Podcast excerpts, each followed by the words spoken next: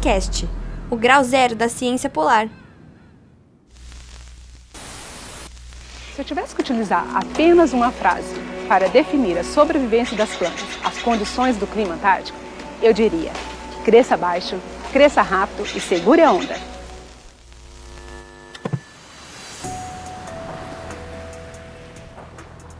Sim, existe vegetação e plantas terrestres na Antártica e essas comunidades mudam com o passar do tempo, de acordo com as diversas variáveis ambientais de cada estação do ano. Hoje, o especialista no assunto que vai conversar com a gente aqui no Polarcast sobre o aumento e redução das áreas verdes na Antártica é Paulo Câmara, biólogo, professor do Departamento de Botânica da UNB, mestre, doutor, pesquisador do ProAntar e responsável pelo projeto BrioAntar, que estuda a vegetação antártica.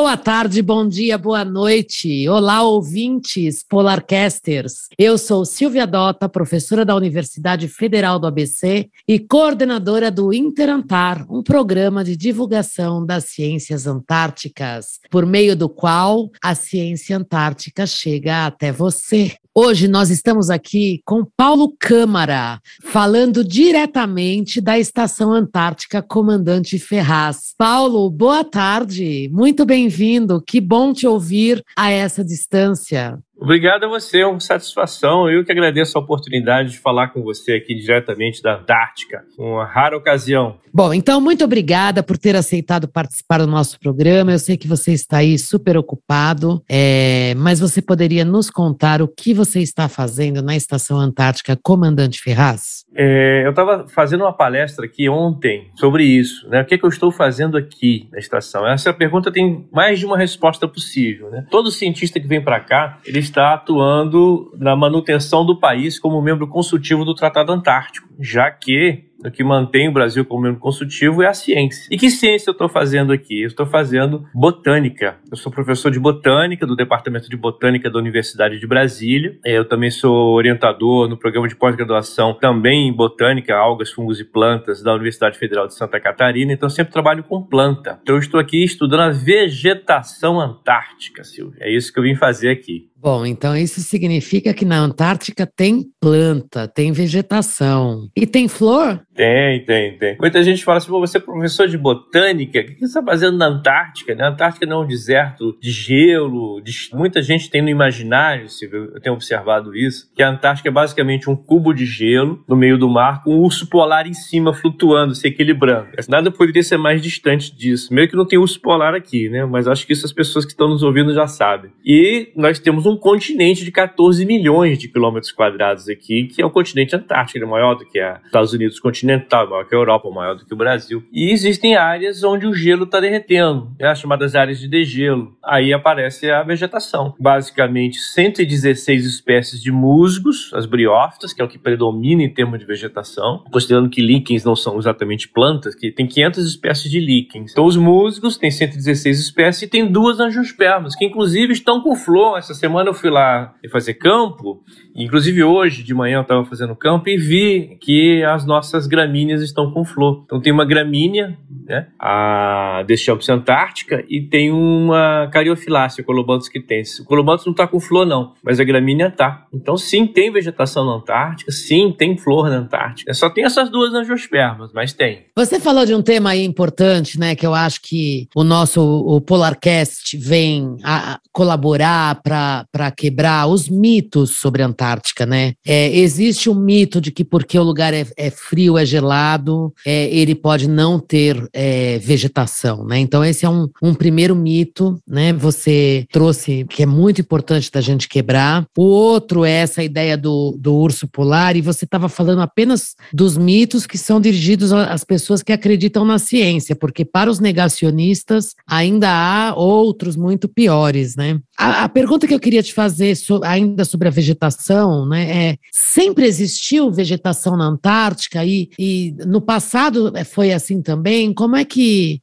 ou há diferença da vegetação que nós temos hoje com a vegetação do passado geológico da Antártica? É, sim, havia vegetação aqui antes, com certeza. Ah, inclusive muito exuberante, né? Haviam florestas aqui, haviam dinossauros aqui, tinham árvores aqui. É, aqui perto da estação brasileira, atravessando de bote, é, uns 40, 50 minutos de bote, tem um local chamado Botany Point, que é onde você encontra fósseis dessas plantas, né, dessa vegetação que existiu aqui no passado. E aí a Antártica foi se separando dos demais continentes, né? Essa é uma outra história interessante. Ela foi esfriando e essa vegetação tão exuberante, esses dinossauros, né? Esse pessoal foi desaparecendo e foi sendo substituído por uma vegetação muito mais simples, que é, que é o que eu falei para vocês agora, né? Os musgos, os líquens e uma ou outra angiosperma. Se imaginava, inclusive, que na última glaciação tivesse coberto, assim, destruído toda a vegetação. É, mas nós sabemos, através do uso do DNA, que não foi bem assim. Né? Mesmo durante a última glaciação, onde haviam né, a camada de gelo enormes aqui nessa região, é, as plantas conseguiram sobreviver, provavelmente em refúgios, né? É, onde tem atividade geotermal, ali um vulcão. Então a vegetação antártica hoje é uma mistura do que já tinha aqui antes dela gelar, antes da última glaciação, inclusive, com o que chegou depois, né? Que os, trazido pelos ventos, pelas aves e até mesmo trazido pelo homem. Hoje a nossa floresta são os tapetes de musgos, são as florestas em miniatura. É, você você é, listou aí, né, que nós temos hoje na Antártica cento e poucas,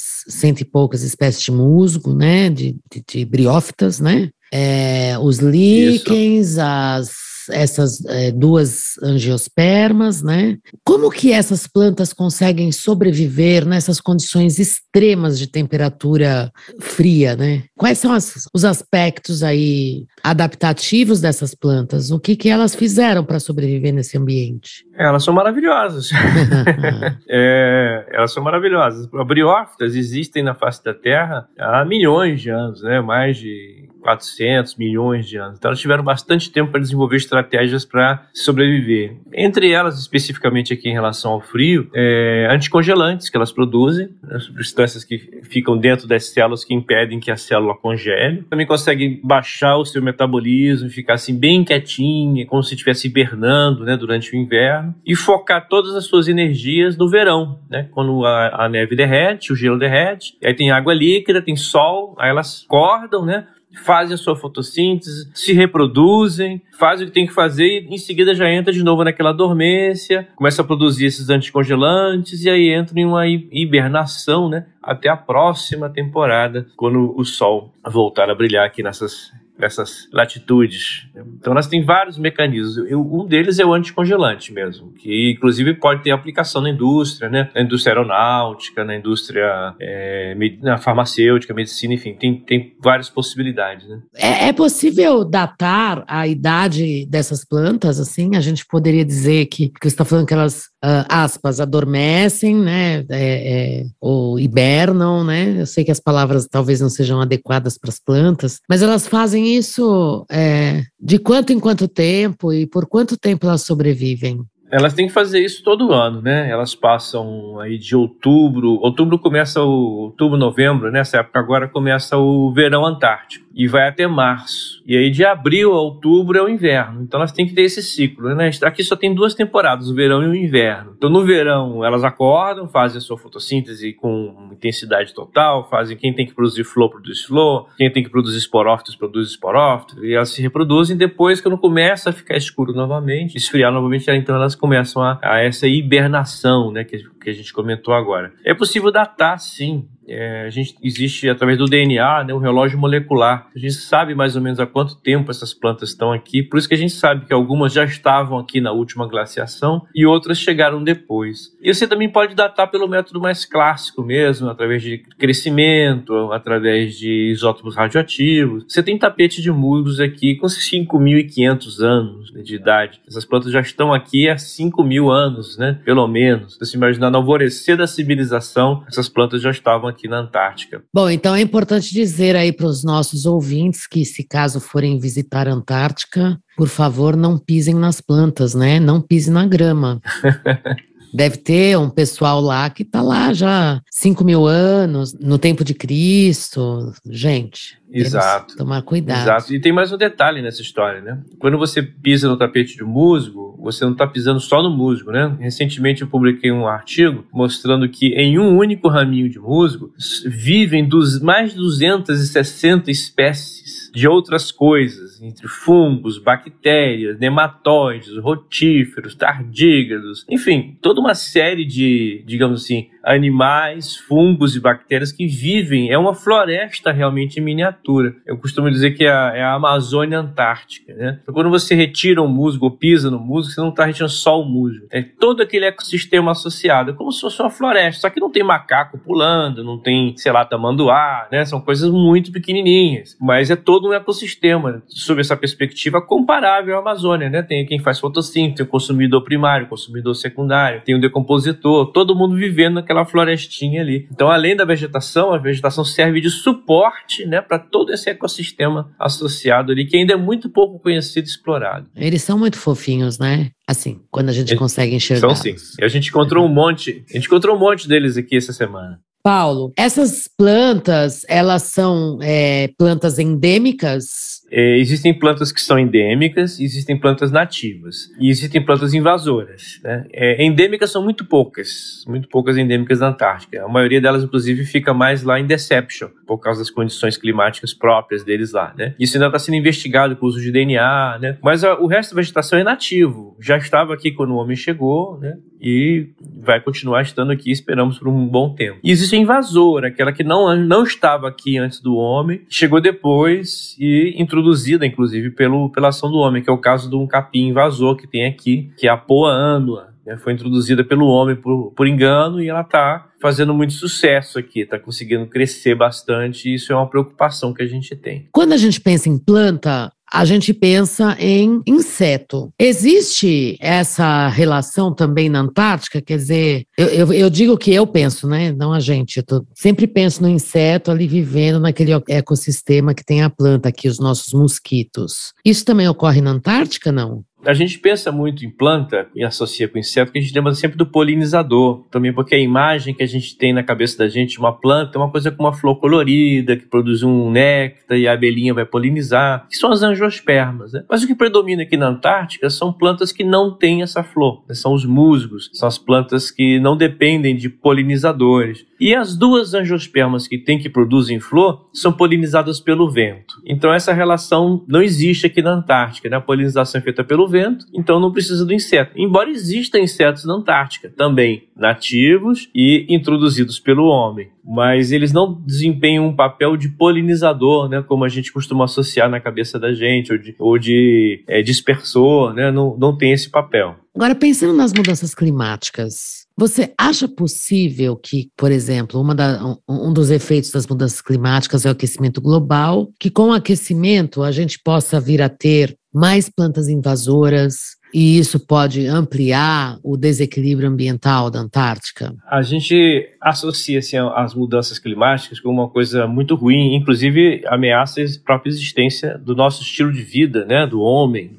a própria sobrevivência da nossa espécie. Mas outras espécies vão se dar bem, né? Plantas, por exemplo, gostam muito de gás carbônico, está aumentando, né? Para a gente é ruim, mas para a planta é bom. Ela vai ficar feliz com o aumento de CO2. Ela vai ficar feliz se o gelo derreter, porque vai ter mais áreas para ela colonizar. Então, à medida que algumas espécies vão se dar mal, digamos assim, como a nossa espécie, o Homo sapiens, outras vão se dar bem, como muitas espécies de plantas. Certamente o ambiente aqui vai mudar, já está mudando, né? À medida que o gelo vai derretendo e mais áreas vão ficando livres para serem colonizadas, elas não vão ficar livres por muito tempo, né? Porque hoje em dia, o que acontece, Silvia? As plantas chegam aqui, chegam pelo vento, trazidas por ave. Tem ave que vem é, do continente da América do Sul, migra para cá, né? Então traz nas suas penas ali sementinhas, pólen, esporos, né? Tem uns que vêm do Ártico, como a externa, né? Que vem lá do Ártico para a Antártica, ela voa 17 mil quilômetros aproximadamente. Uma maravilha. Então, coisas chegam na Antártica. O próprio homem traz também, nas suas roupas, né, nas, sua, nas suas botas. Só que essas coisas não conseguem se estabelecer porque é muito frio, as condições são muito adversas. Mas com a mudança das condições, essas coisas que chegam vão começar a poder se estabelecer. E vai haver toda uma mudança. Então esse ecossistema que hoje está mais ou menos em equilíbrio, que eu falei, né, do, do, dos tardígrados, nematóides, seres que vivem nessa floresta de musgos, vai mudar, né? Vai mudar porque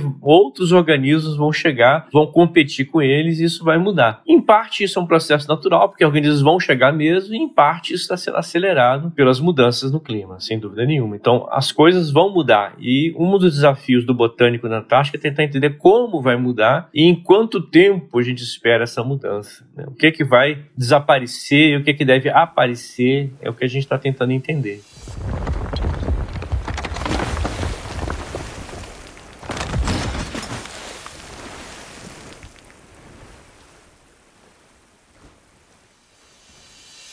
Polarcast, o grau zero da ciência polar.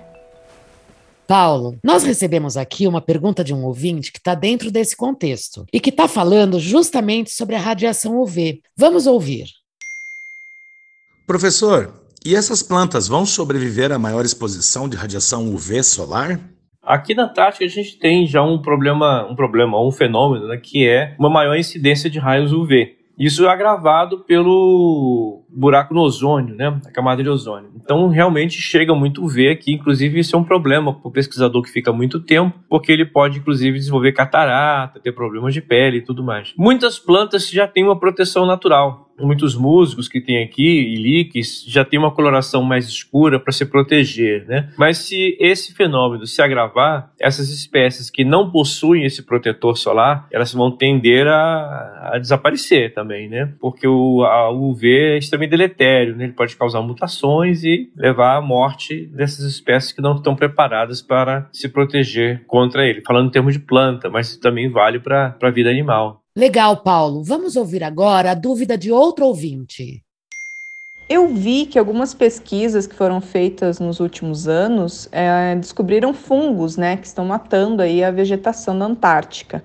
A gente pode dizer que esses fungos são responsáveis pela redução da área verde lá na Antártica? Ou tem algum outro fator que esteja associado a isso?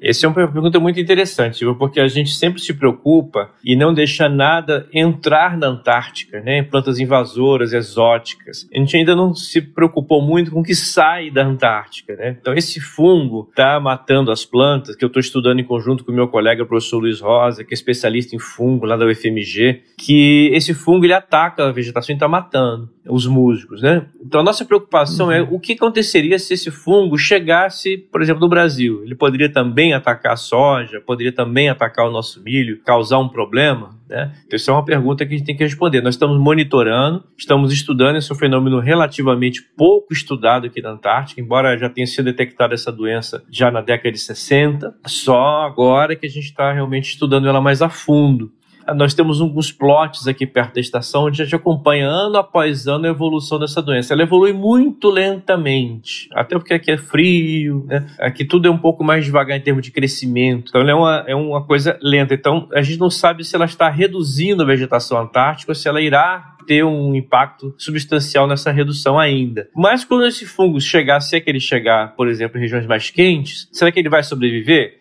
Ou será que por ser mais quente ele vai conseguir crescer mais rápido? Será que ele vai conseguir destruir nossas lavouras de soja? Né? São perguntas que a gente está tentando responder.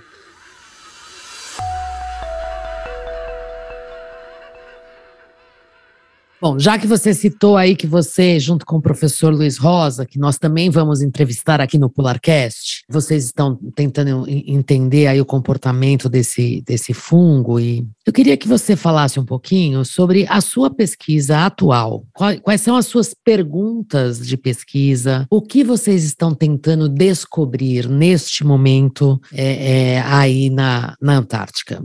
Ah, tem tanta pergunta, Silvia. Cada vez que eu venho aqui aparece mais um monte de perguntas.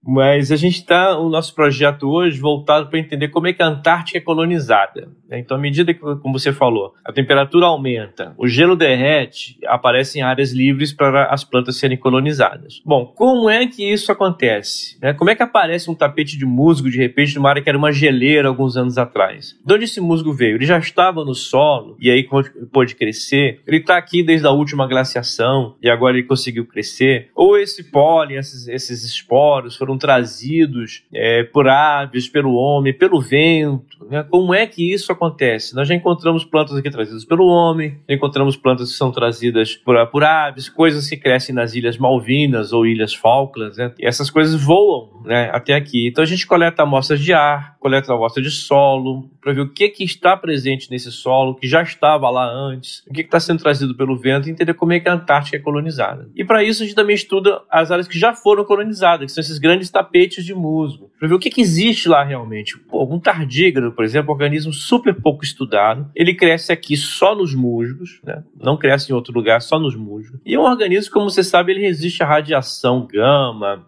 resiste à água fervendo. Já colocaram esse bichinho no espaço, né? E ele conseguiu sobreviver sem problema nenhum. Ele tem uma alta capacidade de sobreviver nos ambientes mais hostis possíveis. Né? Então ele pode nos ensinar muita coisa sobre sobrevivência, sobre anticongelante, sobre imortalidade, digamos assim. Né? E esses organismos estão aqui né? Mais do que um organismo, às vezes, carismático, como um animal, como um panda, um leão, que todas as crianças conhecem, acham bonito, vão para o zoológico para vê-los. Mas esses organismos que vivem aqui, eles sobrevivem em condições muito extremas, muito extremas. Então, eles produzem substâncias, têm estratégias que a gente pode aprender muito para melhorar a qualidade de vida das pessoas. E eles vivem na vegetação. Então a gente tem que entender a vegetação para preservar essa vegetação, para que esses organismos continuem existindo, para que a gente possa estudá-los. Né? Então é mais ou menos nessa linha. Como a Antártica é colonizada, de onde as coisas vêm, como a Antártica vai ser daqui a 100, 200 anos, tentar prever. Né? Um dia vai dizer: olha, encontramos aqui na Antártica um, um pé de manga. Né? Não, tu foi o turista que plantou manga aqui na Antártica. Não, o professor Paulo Câmara, há 350 anos atrás, havia encontrado o DNA de manga aqui. Né? Então a gente vai ter uma ideia né, de como essas coisas chegam, quando elas chegam, quando vão poder se estabelecer, e fazer uma previsão. Olha, a Península Antártica daqui a 100, 200 anos vai ser um, um campo de gramíneas, né? ou vai ser uma floresta.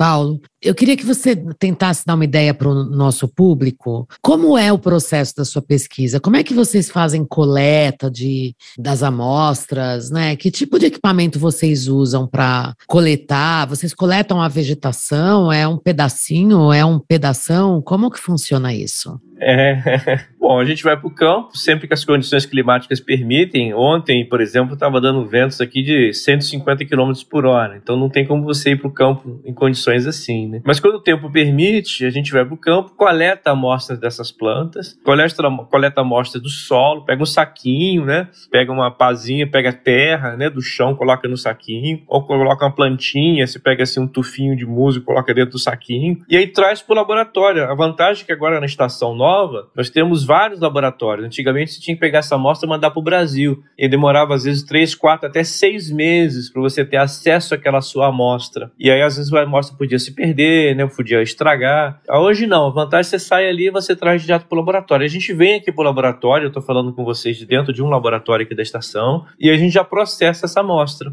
especialmente DNA. A gente extrai o DNA dessas amostras para saber o que, é que está presente no solo, o que, é que está presente naquele tapete de musgo, identifica essas plantas do microscópio, dá nome para elas, né? E depois a gente sequencia esse DNA e aí compara o DNA com uma série de bancos de dados para saber o que é que estava presente ali. Então tem um pouquinho de campo, tem um pouquinho de laboratório e tem um pouquinho de bioinformática, né? Da parte de computador para você montar os seus modelos. Mas é um trabalho muito bom, porque quando o tempo está ruim, você fica no laboratório, né? Quando o tempo está bom, você sai para o campo. Então rende muito mais o fato de você ter laboratórios aqui pertinho da gente. É mais ou menos isso, Silvia.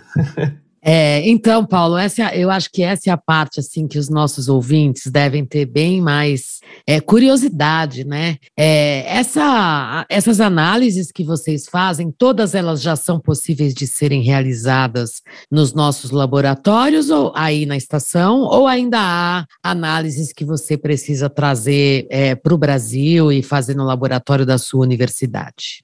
Ainda dependemos de trazer amostras para o Brasil e fazer uma parte nas universidades. Antigamente, era 20% que a gente fazia no campo e 80% a gente tinha que trazer para o Brasil para fazer nas universidades. Hoje é o contrário, a gente consegue fazer 80% já por aqui e fica aí uns 20% para fazer no Brasil. Pelo menos a minha pesquisa, né? É mais ou menos essa porcentagem hoje. Já chega no Brasil com tudo bem redondinho, assim, fica muito mais fácil, muito mais rápido, por, pela presença dos laboratórios. Mesmo o trabalho feito em ilhas mais, distantes, eu tenho um projeto em outros, outros lugares da Antártica, né? Em colaboração com outros países, lá na Ilha Deception, por exemplo, com os espanhóis. A gente trabalha o campo lá e traz para cá para a estação brasileira. E aí que a gente usa o laboratório já processa a amostra aqui. Então a gente sempre pode acampar, andar nos navios e usar a estação como centro para você já trabalhar suas amostras dos laboratórios. E aí tem algumas coisas que a gente faz no Brasil, especialmente o sequenciamento do DNA, que exige um equipamento bem sofisticado e não seria viável mantê-lo aqui na estação. Aí a gente vai para o Brasil e usa no Brasil. É, é, muito importante, Paulo, que o nosso ouvinte saiba disso, né? Porque às vezes as pessoas perguntam assim: horas, mas por que que nós gastamos tanto dinheiro para montar uma estação de pesquisa na Antártica, num lugar tão distante, isolado, né? Os vários mitos que as pessoas têm. Pelo que você falou aí, né? Que antigamente demorava quatro meses para conseguir fazer análise de uma amostra, que agora você faz em um dia e você, portanto, acelera, né? O avanço da ciência. Eu estou certa em dizer fazer isso? Muito. Certíssima. Imagina uma tese de mestrado, né, onde o aluno tem é, dois anos para fazer seu mestrado, ele tem que ter pelo menos seis meses só para esperar a amostra dele chegar. Né? É, um, é uma, uma, coisa terrível. E se não funcionar, só vai pegar a amostra no ano que vem de novo. Né? Tem que esperar a próxima operantar. Agora não. Se a gente fizer o experimento aqui e não funcionou, amanhã eu vou para o campo de novo, coleto de novo repito o experimento, né? Fica muito mais fácil. E lembrando que é a ciência que mantém a gente como membro consultivo no Tratado Antártico. Então é importante que a gente faça ciência de qualidade aqui, para não perdermos esse assento, termos o direito de dar pitaco no destino de quase 10% do planeta. Então as maiores reservas de água doce, petróleo, ouro, diamante, o que você quiser. Né? Se a gente quiser né, influenciar essas decisões, tem que fazer pesquisa. Então a estação, ela traz essa mensagem geopolítica. Observa que a estação não tem 17 canhões ou 17 contra-torpedeiros, ela tem 17 laboratórios. O laboratório é a nossa ferramenta geopolítica. Né? É ela que nos mantém aqui como membro signatário. É, a ciência traz a soberania para o país, né? Qualquer país que pratique ciência de nenhuma. ponta tem mais soberania, né? Paulo, agora, assim, é, eu queria que você comentasse um pouquinho sobre os resultados das suas pesquisas que você é, é, obteve no passado e para a gente poder compreender. Então, assim, olha, eu fiz pesquisa aqui. É, eu queria que você contasse um pouco da sua história como pesquisador antártico e que desse foco nos resultados, né? Que resultados as suas pesquisas trouxe e que puderam contribuir com a ciência botânica é, e, enfim, com o desenvolvimento da ciência no planeta, Bom, Silvio, lembrando que eu nem sempre fui um pesquisador antártico, né? Eu, minha formação toda foi como é, botânico tropical. Eu trabalhei muito tempo na Amazônia, Mata Atlântica, nas florestas do sudeste da Ásia, em Bornéu, na Malásia, no Vietnã, Singapura. Eu andava sempre por esses lugares, né? Agora é que eu me tornei um pesquisador. Eu acho que o, o pesquisador, o produto que ele é exigido, né, da gente, o que se espera do pesquisador é a produção científica. Não adianta você vir para cá fazer experimento, gerar um resultado interessante, você não publicar esse resultado. Muita gente não entende muito a vida do cientista. O cientista vive de publicação. Né? A gente tem que publicar, seja capítulo de livro ou, de preferência, artigos científicos em revistas boas, onde outros cientistas vão ler também, questionar seus dados, discuti-los e tudo mais. Desde que a gente entrou aqui, eu consegui descrever um gênero novo. Pra, a gente achava que a a vegetação antártica já era totalmente conhecida, e na verdade não era, né? Tanto nós escrevemos um gênero novo, nós chamamos de Roaldia, em homenagem ao Roald Amundsen, que foi o primeiro homem a chegar no Polo Sul. E descrevemos algumas espécies novas também, algumas, inclusive uma espécie nova endêmica da Antártica, né? Que não, não era desconhecida e ela só foi detectada pelo DNA. Porque como as condições aqui são muito adversas, é muito frio, muito vento, né? Então as plantas não crescem assim bonitinhas, elas crescem meio amirradinhas, meio, digamos assim, atrofiadas. Então você nunca sabe se aquilo ali é, é, é uma espécie nova, porque é uma espécie velha, já conhecida, mas atrofiada. Então o DNA é uma ferramenta muito importante. E nós fomos os primeiros a trazer essa ferramenta de DNA para o estudo da vegetação antártica. E o DNA mudou muito a nossa compreensão, né? As espécies que a gente achava que era uma coisa era outra, espécies novas, gêneros novos. Então isso a gente já publicou, já está aí na, na, é disponível para as pessoas lerem. E essa coisa da colonização também, muita coisa a gente já publicou. Só no ano passado a gente publicou 24 artigos, foram dois por mês, só de Antártica. E aí, tentando explicar como é que foi esse processo de colonização, o que é que chegou, o que é que a gente encontrou no solo, no ar, né? o que, que o homem trouxe nas suas roupas, essas plantas é que podem um dia se tornar invasoras. Então nós temos uma, uma produção razoavelmente boa, né? de, das nossas descobertas. Não tem nenhuma descoberta que a gente não publique. Essa é a nossa contribuição nesse momento. Tem algumas empresas que procuraram a gente em termos de ver se esses protetores solares que eu comentei poderiam também proteger a pele humana. Então tem aí uma possibilidade de uma aplicação mais prática, mas isso é um processo mais demorado, né? E envolve patentes, envolve as coisas assim um pouquinho mais burocrático, mas também já está em andamento, também em colaboração lá com nossos colegas da UFMG. É, Paulo, nós estamos chegando no final da nossa conversa conversa. Ah, que pena. Que pena, né? A gente ficaria aqui batendo papo até amanhã, né? Para finalizar nosso bate-papo, Paulo, levando em consideração todos os seus estudos e pesquisa, qual será possivelmente o futuro da vegetação das briófitas e gramíneas Península Antártica e das ilhas no seu entorno? Bom, se a tendência continuar como está de aquecimento, é, as plantas daqui vão ficar muito felizes, elas vão crescer, vão se desenvolver, e o que hoje é uma paisagem é, de gelo, né, uma paisagem mais cinza, deve vir a se tornar, aqui na Península Antártica, né, deve vir a se tornar um, um grande pastiçal, né, um campo de gramíneas, um campo de, de, de capim, digamos assim. É algo parecido talvez com os pampas, isso numa perspectiva aí de talvez depende como quão rápido as mudanças vão acontecer, é, nos próximos 100 a 200 anos. Imagino que isso aqui tudo vai ser um grande campo de gramíneas. Claro, esse aquecimento pode reverter, pode diminuir. Essa, essa é uma, uma perspectiva imaginando que a tendência atual vai continuar. E ela vale para a península, porque a Península Antártica é a região que mais aquece do planeta. Mas o outro lado da Antártica, é, na, a Antártica Oriental, ela esfria, né? Ela está esfriando. Então, num lado da Antártica está esquentando, o outro está esfriando. Então, são perspectivas diferentes. Lá no, na Antártica Oriental, a perspectiva é que a vegetação deva desaparecer, né? Ficar só gelo mesmo. Ela vai ficar debaixo do gelo, ela consegue sobreviver vai ficar ali algumas centenas de séculos, talvez, debaixo do gelo. E aqui, ao contrário, vai derreter, vai ter mais áreas livres de, para colonizar e vai a, a vegetação vai ficar mais exuberante no futuro próximo. Essa é a minha perspectiva. Nossa, mas me surgiu uma dúvida agora. O derretimento, ele não faria subir o nível do mar, logo não não inundaria essas regiões e aí as plantinhas não morreriam afogadas?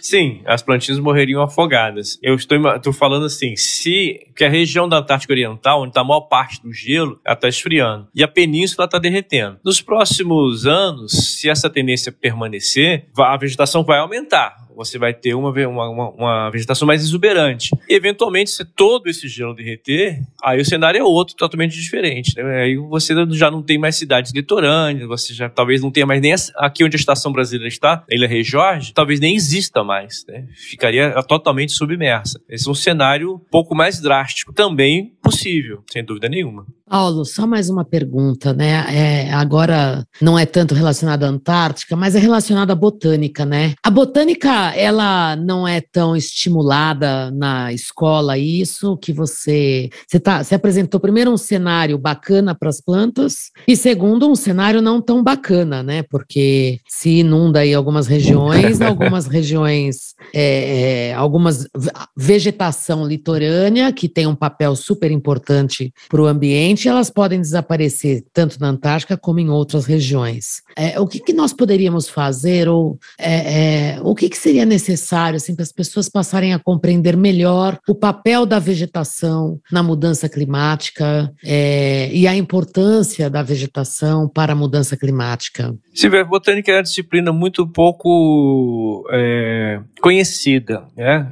Desde as escolas, eu fui professor de colégio, segundo grau, muitos anos, dei aula em cursinho, e eu me lembro, ninguém queria dar aula de botânica. Né? Meus colegas professores, ninguém queria dar aula de botânica. E os alunos odiavam aula de botânica em geral. Né? Então eu sempre me dei bem que eu gostava de botânica botânica, sempre dei as aulas de botânica. Então você acaba formando profissionais depois que tiveram aulas ruins de botânica e acabam estudando professores ruins de botânica. Tem o fenômeno da cegueira botânica. É engraçado que aqui acontece isso também. Vem um pesquisador de outra área, né, trabalhar, sei lá, com rochas ou com a alta ionosfera ou coisa parecida. Depois que ele sai daqui, fala, mas tinha planta na Antártica? Eu não vi. Né? Ou seja, é a cegueira botânica. As pessoas não veem as plantas, não enxergam elas. Né? Ou porque estavam preocupados com suas próprias coisas, ou porque não sabem que aquela coisinha verde ali também é planta, né? Que a pessoa imagina que planta tem que ser uma árvore. Então isso é uma coisa realmente é, importante. As plantas são o grande absorvedor de CO2, né? Na medida que elas fazem a sua fotossíntese, elas absorvem CO2 para produzir açúcar. Então as plantas elas são um grande regulador climático, são um grande regulador de CO2 da atmosfera. Sem planta, a tendência que a gente está vendo hoje, aumento do CO2, vai ficar des absolutamente descontrolado. Vai inviabilizar a vida como nós conhecemos, né? Hoje na Terra. Então as plantas são fundamentais para regime de chuva, as plantas são fundamentais como sequestradoras, digamos assim, né, de carbono. As plantas são fundamentais para manter a umidade, são fundamentais para manter o ecossistema saudável, porque os animais precisam se alimentar de plantas. E aí vai, né? As plantas são a base de toda essa cadeia trófica. E o papel dela nessas mudanças é absolutamente fundamental.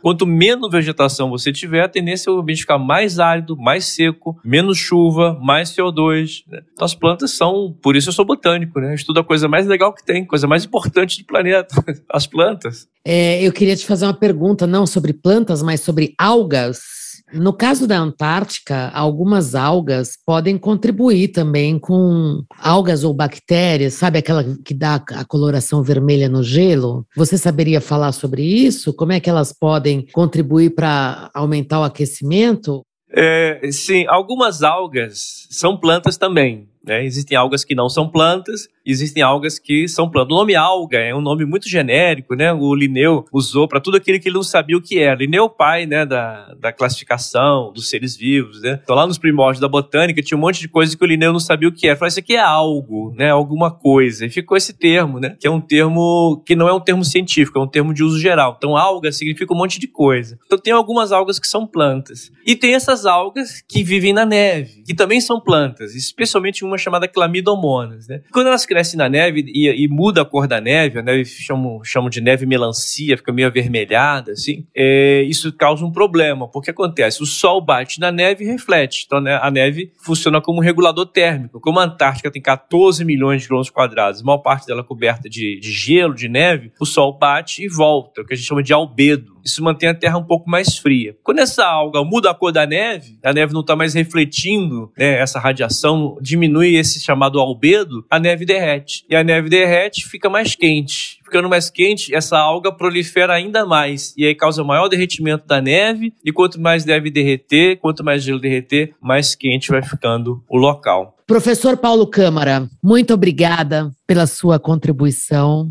Mais uma vez, né, Paulo, é, essa parceria aí com o pessoal da Botânica, com seu laboratório, com você em especial, muito importante para o Polarcast, muito importante para os Polarcasters e para a Botânica e a compreensão da importância da Antártica para o planeta e para as mudanças climáticas. Muito obrigada. Eu que agradeço, querido. Uma boa semana para você. Estamos sempre à sua disposição, seja lá no nosso laboratório em Brasília, qualquer coisa também que você precisar aqui na Estação Ferraz, estou à sua disposição também. Um super abraço para todos, parabéns pelo seu trabalho. Polarcast, o grau zero da ciência polar. Imaginemos uma foto típica da savana africana, mostrando árvores, arbustos, gramíneas e girafas. Se apresentássemos essa foto a uma pessoa escolhida aleatoriamente e perguntássemos: o que se vê na foto? Provavelmente ela diria: girafas. A probabilidade de que ela mencionasse as plantas na foto seria mínima. No entanto, não apenas elefantes, girafas, gnus Hipopótamos, rinocerontes e zebras são seres interessantes na savana africana. Por exemplo, as folhas de acácias são alimento não só de girafas, mas também de elefantes. Os enormes espinhos que elas possuem, surpreendentemente, não são um problema para as girafas nem para os elefantes. Porém, no interior dos espinhos reproduzem-se formigas mutualistas muito agressivas, que podem causar forte irritação na mucosa da tromba dos elefantes. Portanto, a conotação formada ao olhar a foto mencionada acima e acreditar que a única coisa perceptível são girafas, falha no sentido de não compreender que a girafa só aparece na foto porque as plantas existem.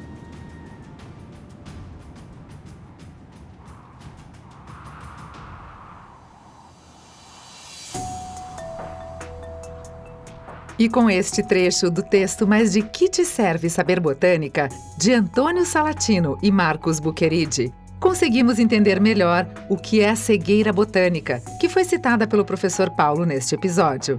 Seja na savana africana, seja na Antártica, a botânica está presente nas paisagens e tem um papel fundamental em todo o ecossistema.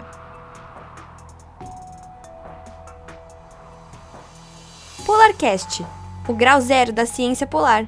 Para saber mais, acesse interantar.com ou escreva para interantaroficial.gmail.com. Realização Interantar. Apoio Ministério da Ciência, Tecnologia e Inovações e Jeff Pinucci. Este episódio usou trecho de vídeo do canal Antártica ou Antártida e todos os links e a ficha técnica completa você encontra na descrição. Polarcast, o grau zero da ciência polar.